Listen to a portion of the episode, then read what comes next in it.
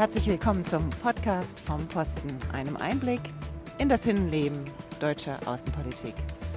Ich befinde mich auf der Karl-Marx-Allee in Berlin und zwar vor dem Computerspielemuseum. Dorthin führt mich mein heutiger Podcast.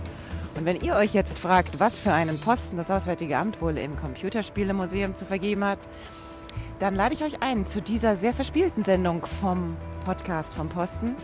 Hört einfach mal rein und erfahrt viel Neues über das Auswärtige Amt und Computerspiele. Viel Spaß! Hi, mein Name ist Arndt und ich spiele schon seit zehn Jahren League of Legends. Äh, hallo, mein Name ist Lisa, ich bin 24 und meistens spiele ich Sudoku auf dem Handy. So, mein Name ist Konstantin und mein Lieblingsspiel ist World of Warcraft und ich bin 30. Hey, mich kennt ihr, Rebecca. Ich spiele unheimlich gern mit meinen Kindern Brettspiele und wenn ich das gerade nicht machen kann, dann spiele ich auch ein Brettspiel auf dem Handy, nämlich Scrabble. Hallo, ich bin Carlos, elf Jahre alt und mein Lieblingsspiel ist auf jeden Fall Among Us. Hallo, ich bin Kaspar, ich bin seit heute 33 und mein Lieblingsspiel, ich glaube, wenn ich mich für eins entscheiden müsste, würde ich sagen Prince of Persia. Das war ein ganz altes Spiel für MS-DOS. Und genau mit Kaspar möchte ich dann auch einsteigen, denn Kaspar kenne ich gut. Ähm, Kaspar ist mein Kollege in der Arbeitseinheit für Öffentlichkeitsarbeit im Auswärtigen Amt. Und Kaspar ist bei uns im Auswärtigen Amt zuständig für Gaming. Oh. Hallo. Äh, Kaspar, was ist das für ein Job?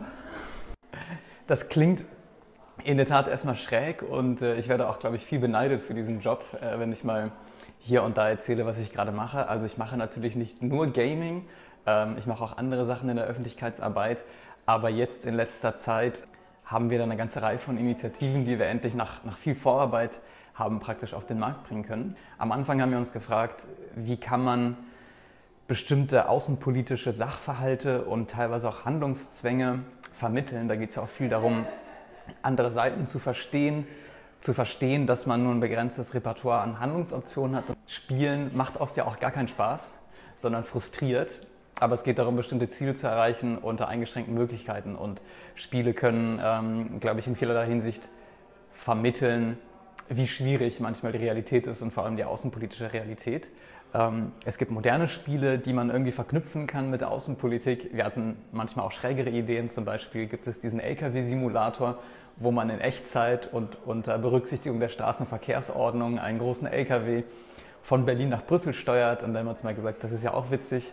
Ähm, es gibt keine Grenzkontrollen. Ähm, man könnte da auch sagen, Mensch, das hat einiges mit dem Binnenmarkt zu tun. Wie wäre das, wenn ich jetzt da stundenlang in Echtzeit am Computer im Stau stehen würde, weil wir die EU nicht hätten. Jetzt hast du schon einige Themen angeschnitten. Ich fand den Aspekt total interessant, den du erwähnt hast, dass das Spielen mit seinen eingeschränkten Möglichkeiten und dem Ziel, was man erreichen möchte, ja wirklich ganz häufig an Diplomatie, an Außenpolitik auch erinnert. Wie kam denn das Außenministerium jetzt auf diesen Gedanken und wie ist das überhaupt jetzt auch weiterentwickelt worden? Macht ihr denn jetzt ein Spiel, das heißt Außenpolitik, äh, mit dem man dann sich selbst mal als Diplomat versuchen kann? Das wäre natürlich eine spannende Sache, womit man es dann überall zu tun hätte. Die, also das Thema Gaming, das habe ich, sage ich jetzt mal in Anführungsstrichen, geerbt eigentlich von meinem Kollegen. Der kam im Gespräch mit ähm, unserem, ich sage jetzt mal Gaming-Berater Manu Shamsrizi, der unter anderem am Game Lab an der HU forscht. Die kamen gemeinsam auf die Idee, einfach mal in der Studie sich anzuschauen, was das kommunikative Potenzial von Gaming ist. Und dann hatte ich einfach das Glück, diesen Arbeitsbereich übernehmen zu dürfen. Und dann haben wir uns überlegt, was kann man damit machen. Wir machen sogenannte Bürgerdialoge, also diskutieren über Außenpolitik. Und wir sagen uns, das Tolle ist da eigentlich das Gespräch und die Interaktion. Dann haben wir uns gesagt, wie schaffen wir so eine Interaktion und auch eine Emotionalität in diesen digitalen Raum zu bringen. Und dann kamen wir schnell auf die Idee, einfach zu sagen, wir gehen auf Spieleplattformen wie Twitch, wo diese Live-Kommentarfunktion ganz etabliert ist und, und spielen da mit, ähm, mit Leuten auf deren Kanälen und beantworten Fragen zur Außenpolitik. Zeigen also auch, es gibt im Auswärtigen Amt ähm, Gaming-begeisterte Kolleginnen und Kollegen, die, deren Leidenschaft für Außenpolitik genauso groß ist wie die Leidenschaft für Gaming. Auch Kollegen und Kolleginnen, die nicht mit Games aufgewachsen sind, haben sich eingelassen auf dieses Format und wir haben auch gemerkt, dass auf Twitch die Resonanz total positiv war und auch die Qualität der Fragen, das Interesse an Außenpolitik, also sowohl an den großen politischen Fragen, an die Richtung, die die Welt, das internationale System, die EU einnehmen, sehr groß ist und auch bis hin zu Alltagsaspekten, zum Beispiel ähm, welche Games kann man in Nordkorea spielen oder wie ist die Internetverbindung in Nordkorea. Wir haben uns dann auch gesagt, das Tollste wäre es natürlich, ein eigenes Game zu erstellen, was sich mit Außenpolitik beschäftigt. Zeitgleich ist ein Partner, inzwischen Partner auf uns zugetreten, der Art Directors Club, der eine ähnliche Idee hatte, nämlich ein Spiel zu machen, was die Vorteile der EU vermittelt und auch die Errungenschaften und vielleicht auch die Schönheit und die emotionalen Aspekte an einem geeinten Europa, einem geeinten Kontinent. Wir hatten hier und da mal verschiedene Spielideen. Ein klassisches Spiel wäre vielleicht gewesen, man steigt Level auf und es wird immer schwerer und dann haben wir uns mal überlegt, wie wäre das denn, wenn alle Errungenschaften der EU aufgerollt werden würden und man müsste einfach als EU-Bürger in diesem Spiel spielen, äh, in dem zum Beispiel die Reisefreiheit aufgehoben wird. Dann müsste man Visa beantragen, man müsste Währung wechseln und so weiter. Wenn wir diese ganzen Dinge nicht hätten, die unser Leben angenehmer machen und für uns selbstverständlich wären, dann käme man irgendwann an den Punkt, wo man wahrscheinlich frustriert die Konsole in die Ecke pfeffern würde, weil man sagen würde, dieses Leben ist unwürdig. Wo sind die Cheatcodes? Ja, Cheatcodes für Europa. Das ist tatsächlich Gott sei Dank ja nicht der Fall. Europa funktioniert ganz hervorragend und das habt ihr, glaube ich, dann auch spielerisch doch irgendwie umgesetzt gekriegt mit einem Produkt, was tatsächlich jetzt als Handy-App mit Unterstützung des Auswärtigen Amtes auch erschienen ist. Ist das richtig? Ganz genau, ja. Also seit Beginn der Ratspräsidentschaft, der deutschen EU-Ratspräsidentschaft, seit dem 1. Juli kann man das Spiel Pathways Europe at Your Fingertips kostenlos runterladen auf iPhones und Androids. Also kann ich gleich mal die Empfehlung aussprechen. Googelt es einmal, ladet es euch runter. Und äh, bei diesem Spiel, das ist letztlich dann einen anderen Weg gegangen. Da geht es praktisch darum, vor allem mit dem Potenzial, was eigentlich ein digitales Medium hat.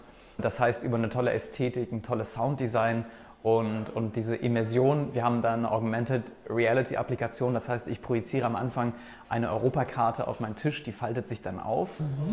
und dann habe ich praktisch eine Reiseführerin, die mich einlädt, diesen Kontinent zu entdecken und insgesamt fünf Protagonistinnen und Protagonisten kennenzulernen und dann reise ich an verschiedene Orte der EU und äh, höre die Geschichten an, habe kleine Möglichkeiten zu interagieren und kann nebenher eine ganze Reihe von interessanten Details über die ich sage mal, über die europäische Einigungsgeschichte entdecken, über verschiedene europäische Kulturhauptstädte. Ich persönlich finde, dass das ein sehr ansprechendes, künstlerisch wirklich sehr hochwertiges Produkt ist mit einem tollen minimalistischen Sounddesign und ähm, dass das praktisch einfach zeigt, einmal auch, denke ich, wie stark diese, diese Lebensgeschichten der, der Hauptfiguren miteinander verbunden sind. Und auch das ist eine Sache, die wir heute ganz selbstverständlich in unserem Leben haben aber wir haben die einfach etwas, sage ich mal, dissoziiert. Wir, wir zählen die nicht zusammen. Und ähm, wir wollen also das zeigen, was eh schon Teil des Lebens ist. Bevor wir jetzt gleich darüber sprechen, was äh, in Zukunft noch alles so geplant ist und wie das Auswärtige Amt jetzt weiter mit dem Game geht, wollte ich ganz gerne nochmal auf dich zurückkommen, denn wir sind ja heute hier im Computerspielemuseum, stehen hier gerade im Garderobenbereich, weil sonst überall das Rauschen von alten PCs und das Quietschen von Super Mario nicht wirklich praktisch war für die Aufnahme eines Podcasts. Und ich glaube, während wir da durchgingen, hast du dich doch auch das ein oder andere Mal an deine Computerspiel-Vergangenheit erinnert. Wie kamst du überhaupt zum Gamen damals? Ich bin selbst kein aktiver Gamer mehr, habe aber früher viel Zeit mit Spielen verbracht. Ich komme aus einer Pastorenfamilie und mein Vater hat sich untypischerweise für den Pastorenberuf schon immer früh sehr viel für Technik und auch Spiele interessiert und hat früher den ein oder anderen Groschen in den Flipperautomaten gesteckt und in die Arcade-Games, als er damals in Göttingen studiert hat. Und dann waren wir sechs Jahre in Paraguay und Argentinien. Und mein Vater hatte damals dann von seinem ersten Gehalt einen alten C64 gekauft. Das war noch mit Schwarz-Weiß-Bildschirm. Und dann waren wir sechs Jahre in Südamerika und hatten sechs Jahre kein technisches Update und haben dann praktisch sechs Jahre dieselben Spiele gespielt. Und mein Vater damals ein großer Tetris-Fan und ich erinnere mich noch, wie er dann immer konzentriert am Gerät saß und er hatte dann viel Zeit, die, die Technik zu perfektionieren, spielte dann mit einer Hand auf den Pfeilen an der Tastatur und mit den anderen auf WASD, sodass er praktisch mit zwei Händen zeitgleich die äh, Tetris-Steine ändern konnte. Und dann hatte dieses Spiel einen skurrilen Bug, Ich glaube, wenn man an 38.750 Punkte kam und dann mehr drüber machte, dann schlug die Zählung in minus 38.750 um. Das war, vielleicht äh, hatte niemand gedacht, dass jemand da mit zwei Händen gleichzeitig spielt. Und dann hat mein Vater irgendwann das so weit ausgereizt, dass er versucht hat, dann kurz vor diesen 38.750 zu verlieren, um in der Highschool dann möglichst nah ranzukommen. Also Sehr schön. Das heißt also von frühester Kindheit mit Tetris erzogen worden. Als du dich beim Auswärtigen Amt beworben hast, hattest du da schon eine Idee, was dich dort erwarten würde und wie bist du überhaupt zum Auswärtigen Amt gekommen? Ich habe Soziologie und Russisch studiert und später dann Europastudien in Frankreich und die Option oder das Interesse an Außenpolitik und anderen Lebensrealitäten, das war, glaube ich, auch schon immer Teil meiner eigenen Biografie und ich glaube auch meiner Familie dann war das für mich auf jeden Fall eine, eine Option, mich natürlich beim Auswärtigen Amt zu bewerben. Und was dann inhaltlich auf mich zugekommen ist, damit hätte ich natürlich äh, nicht gerechnet. Also wir sind hier in einem Bereich in der Öffentlichkeitsarbeit, wo wir auch viel Freiraum haben für neue Ideen. Und die Corona-Krise hat uns dann auch gezwungen, schnell zu reagieren und neue Formate zu entwickeln, hat teilweise auch einige Ideen beschleunigt, neue Ideen sind dazugekommen. Und unsere Arbeit sieht dann auch so aus, dass wir uns sehr viel von unseren ähm, Praktikanten und Praktikantinnen auch an Input holen. Wir haben regelmäßig äh, Leute, die jetzt noch jünger sind als ich. Ich gehöre ja eigentlich nicht zu der Generation, die mit Internet und Computern wirklich aufgewachsen ist. Und ich merke, dass wenn jetzt jemand Anfang 20 ist, dass die auch sich über nochmal andere Kanäle informieren. Ich gucke auch viele, viele Sachen auf YouTube an. Ich gucke mir die Tagesschau auf YouTube an. Aber ich, ich habe auch irgendwie meine Lieblingsinfluencer, die ich mir anschaue, die dann keine Ahnung, da geht es dann für mich manchmal um Gitarre lernen oder, oder Kaffee. Aber äh, auf jeden Fall ist das, ist das für mich jetzt nicht ein Buch mit sieben Siegeln. Und unsere Praktikanten bringen uns dann immer neue Ideen, äh, die wir dann oft auch schnell umsetzen können. Ja. Jetzt hast du gerade das Wort Influencer in den Mund genommen. Die haben ja dann wahrscheinlich in der Gaming-Welt einen etwas größeren Einfluss als das Auswärtige Amt. Hat das Auswärtige Amt denn da auch schon ein bisschen die Fühler ausgestreckt und arbeitet vielleicht sogar mit dem einen oder anderen zusammen? Ja, ja, das haben wir inzwischen in der Tat gemacht und ich kann da auch noch mal an den Anfang des Jahres zurückgehen. Das war teilweise auch dann ein witziger Zufall. Also ich war Anfang des Jahres, das war noch beruhigenderweise vor Corona-Zeiten, äh, war ich länger krank, lag im Bett und habe mir dann alte Videos angeschaut auf YouTube über Computerspiele, die ich früher gespielt habe. Das war so ein, äh, eine sehr nostalgische Erfahrung. Und dann habe ich gesehen, es gibt eine ganze Reihe von Influencern, die, die sehr witzig sind, aber die auch auf einem sehr hohen Niveau sich über Spielmechaniken unterhalten, über die Geschichte von Computerspielen, über Veränderungen in der Computerspielindustrie, die sie auch sehr kritisch sehen. Da sind Leute, die sich sehr viele Gedanken machen und ähm, habe mir gedacht, wäre das nicht toll, eigentlich mit denen mal zusammenzuarbeiten und über Computerspiele zu sprechen, aber auch über unsere Themen und wie man die verbinden kann. Dann habe ich damals den David Hein Behind äh, einfach mal angeschrieben und dachte, gucken wir mal, was passiert.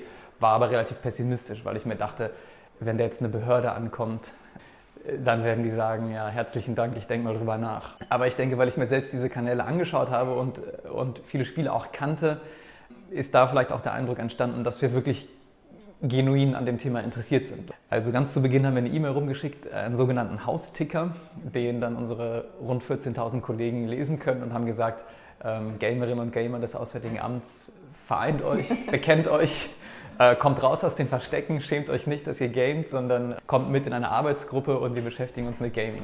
Wir haben das klingt jetzt wieder sehr nach einer Behörde, wir haben eine Akte oder eine Kartei, wo diese Kollegen und Kolleginnen drinstecken. Ich bin mir sicher, die Dunkelziffer ist sehr groß, nicht jeder hat den Austicker gelesen und nicht jeder traut sich vielleicht auch einzugestehen, dass er gerne gamet. Haben also, glaube ich, wirklich ein authentisches Interesse an diesen Games. Und das ist dann bei den Influencern, denke ich, auch so angekommen. Und relativ schnell saßen wir dann zusammen im Gespräch, unter anderem mit, manch einer kennt vielleicht Rob Bubble, Robin Blase. Wir waren dann auch im Gespräch mit Fabian Siegesmund, der damals seinen Kanal noch Battle Bro oder Battle Bros nannte. Und ich erinnere mich dann im ersten Skype mit dem Fabian, da war die Frage, ja, können denn die Kollegen aus dem Auswärtigen Amt, können die denn eigentlich gute Geschichten erzählen? Ich weiß, wie unterhaltsam das ist, mal in der Kantine sich Anekdoten anzuhören aus den Auslandsposten, habe ich ihm gesagt, gar kein Problem. Aber das Vertrauen war dann erst, glaube ich, nach der ersten Folge da.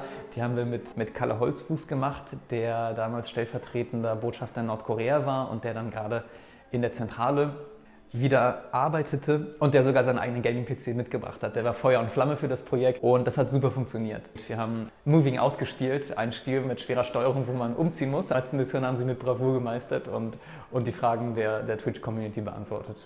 Sehr cool. Total cooles Format. Stellt sich natürlich die Frage, was plant ihr in Zukunft? Jetzt gibt es Pathways, das äh, Handyspiel das sich jetzt erstmal mit dem Thema Europa befasst, natürlich auch, weil wir gerade EU-Ratspräsidentschaft haben. Soll es weitere Spiele geben? Geht hier anders noch weiter mit diesem Thema um? Du hast vorhin auch das Thema Brettspiele kurz angeschnitten. Bei dem Thema Brettspiele, da ähm, arbeiten wir momentan an einem Projekt mit der Universität Wuppertal zusammen mit äh, Professor Fabian Hemmert, ganz, ein ganz kreativer Kopf, der gerne auch spielt. Und da haben wir mit, mit den Studierenden in einem Studiengang Industriedesign uns überlegt, wie wir verschiedenste politische und außenpolitische Themen übersetzen können in Brettspiele. Es sind keine Planspiele. Das heißt, die Freiwilligkeit und der Spielspaß steht im Vordergrund. Das sollen kurzweilige Spiele sein, die man zusammenspielt. Man kann die runterladen, einfach mal www.powers-in-play.com eingeben. Also Powers in Play heißt diese Serie. Die ersten Spiele kann man schon runterladen. Und wir haben da manche Spiele, die mit einer relativ einfachen Spielmechanik einfach Faktenwissen über die EU vermitteln. Viele Sachen, die mir selber auch nicht bewusst waren. Und dann haben wir aber auch ein anderes Spiel, bei dem es um bestimmte politische Fragen geht. Zum Beispiel, sollte die EU Interrail-Tickets für alle jungen Leute finanzieren? Sollte es eine CO2-Steuer geben? Sollte die EU sich stärker integrieren? Wir beschäftigen uns natürlich alle immer am allerliebsten mit unserer eigenen Meinung und das ist ein Phänomen, was auch in den sozialen Medien sich verstärkt. Bei diesem Spiel geht es aber darum, dass ich möglichst früh einschätze, wie sich mein Gegenüber entscheiden wird. Und ich gewinne Punkte, wenn ich ihn praktisch lesen kann. Und je früher und risikofreudiger ich rate, desto mehr Punkte kriege ich. Und ähm, ich glaube, das ist eine Spielmechanik, die uns hilft, diese Tendenzen momentan in der politischen Landschaft zu überwinden, bei dem einfach sozusagen ich manchmal das Gefühl habe, man schreit sich nur noch gegenseitig an. Und bei Verhandlungen, da geht es ganz oft auch auf EU-Ebene darum zu verstehen, wo die Interessen des anderen liegen. Und ich kann noch so sehr davon überzeugt sein, dass ich moralisch im Recht bin, wenn ich nicht verstehe, wo sozusagen die roten Linien meines Gegenübers sind, dann schaffe ich es einfach nicht, ein Verhandlungspaket zu schnüren, im Spiel praktisch die Jetons hin und her zu schieben und eine sogenannte Win-Win-Situation zu kreieren. In der Politik und in dem Leben haben wir eigentlich viel mehr Win-Win-Situationen. In, in, politischen Verhandlungen geht es darum, ein gemeinsames Win-Set zu identifizieren. Und um das zu identifizieren, ist es ganz wichtig zuzuhören, den anderen einzuschätzen und nicht immer gegen den anderen zu spielen, sondern auch zusammen.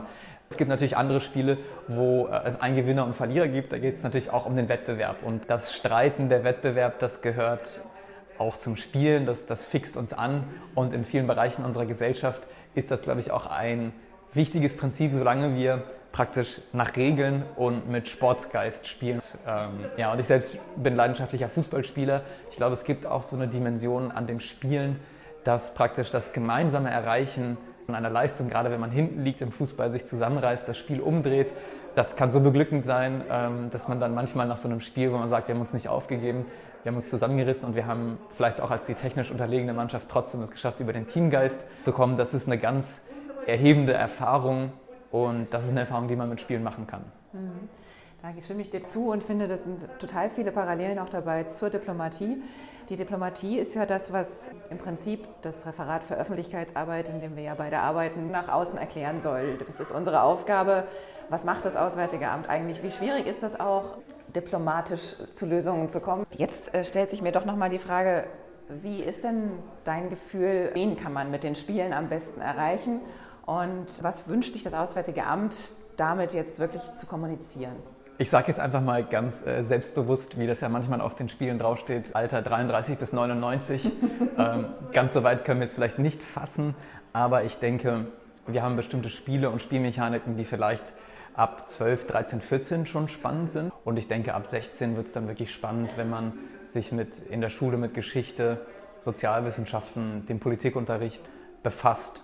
Dann hoffe ich, dass diese Spiele die die Leute auch ein bisschen anfixen und die sagen, ähm, Außenpolitik ist ein spannendes Thema. Das Interesse an der Arbeit vom Auswärtigen Amt, Interesse an der Welt bedeutet und Interesse an der Welt bedeutet praktisch Probleme gemeinsam lösen und sich nicht einzuigeln. Und diese Tendenzen des Einzuigelns, die kann man, glaube ich, vermehrt beobachten in letzter Zeit. Ich glaube, dass diese Spiele da ein Zeichen setzen können. Wir möchten auch vermitteln, dass die Kolleginnen und Kollegen aus dem Auswärtigen Amt normale Menschen sind. Manchmal bei dem Begriff Diplomat oder Diplomatin kommen ganz, ganz, wie soll ich sagen, teilweise abstrakte oder auch merkwürdige Vorstellungen von dem, was ein Diplomat oder eine Diplomatin machen. Es hat ein gewisses Glamour und das ist auch gar nicht schlecht. Das hilft uns auch manchmal bei der Arbeit Interesse zu wecken. Aber wir möchten vermitteln, das sind auch Menschen wie du und ich, die Verantwortung in der Welt übernehmen, die auch Risiken auf sich nehmen, um nicht nur die Interessen unserer Gesellschaft zu vertreten, sondern auch beispielsweise Deutschen im Ausland zu helfen und letztlich sich dafür einsetzen, dass man auf internationaler Ebene Lösungen findet, die Regeln folgen und dass man praktisch zum Beispiel sich auf ein regelbasiertes System einsetzt. Unter anderem waren wir auch, manch einer kennt vielleicht den YouTube-Kanal Frag ein Klischee. Da haben wir auch einen Kollegen vorbeigeschickt, den Markus Potzel, der ein bisschen aus dem Nähkästchen geplaudert hat und, äh, und Fragen der Community beantwortet hat und eben auch erzählt, was das bedeutet, in Afghanistan in der Botschaft zu arbeiten. Ich erinnere mich, ich war letzte Woche mit einem Kollegen zum Mittagessen, dessen erste Position Bagdad war. Und er sagt, er hat praktisch im Container gewohnt und konnte nur auf die Straße mit äh, sieben Bodyguards. Das heißt, privat ging da nichts. Das ist nicht zu rechtfertigen, dann sieben Bodyguards irgendwie mobil zu machen, weil man eine Packung Zigaretten kaufen möchte. Das geht natürlich nicht. Sprich, die Kolleginnen und Kollegen, die nehmen, die nehmen auch Opfer auf sich, auch aus Leidenschaft an dem Job.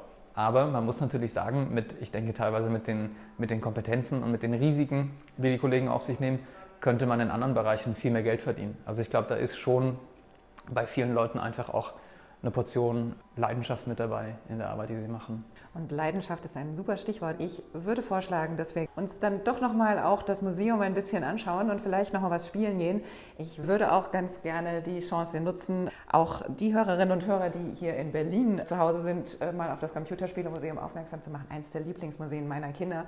Und tatsächlich auch eines, in dem man genau das, was du vorhin alles erzählt hast, nämlich die anderen Effekte von Spielen, wirklich gut nochmal dargestellt hat. Ich schlage vor, wir ziehen uns unsere Masken an und gehen ein bisschen spielen. So, Kasper versucht sich an Polyplay. Oh, man schießt auf herunterfallende, was auch immer. Es ist nicht ganz so gut zu erkennen in der alten Grafik. Man sieht lilane Ovale, die sowas wie Granaten abwerfen und versucht, die zu erledigen. So, und während Kaspar jetzt hier spielt, darf ich mich schon mal bei euch verabschieden. Ich danke euch fürs Zuhören bei dem heutigen Podcast vom Gaming-Posten im Auswärtigen Amt. Und ich hoffe, ihr habt viel Neues gelernt. Wenn ihr jetzt neugierig seid auf die Spiele, über die Kaspar hier berichtet hat, sowohl das Handy-App-Spiel Pathways Europe at Your Fingertips, als auch vielleicht die Brettspiele, dann findet ihr die passenden Links zum Download direkt auf unserer Website www.diplo.de slash podcast. Oh. Und könnt dort natürlich auch die ganzen anderen Podcasts noch einmal finden, um euch auch über die anderen Posten zu informieren, die es im Auswärtigen Amt gibt. Ich freue mich wie immer über euer Feedback, gerne per Mail an podcast.diplo.de und hoffe, ihr hört auch beim nächsten Mal wieder rein, wenn wir in zwei Wochen unseren neuen Podcast vom Posten veröffentlichen. Mein Name ist Rebecca Kaschens. Ich freue mich aufs nächste Mal. Ciao.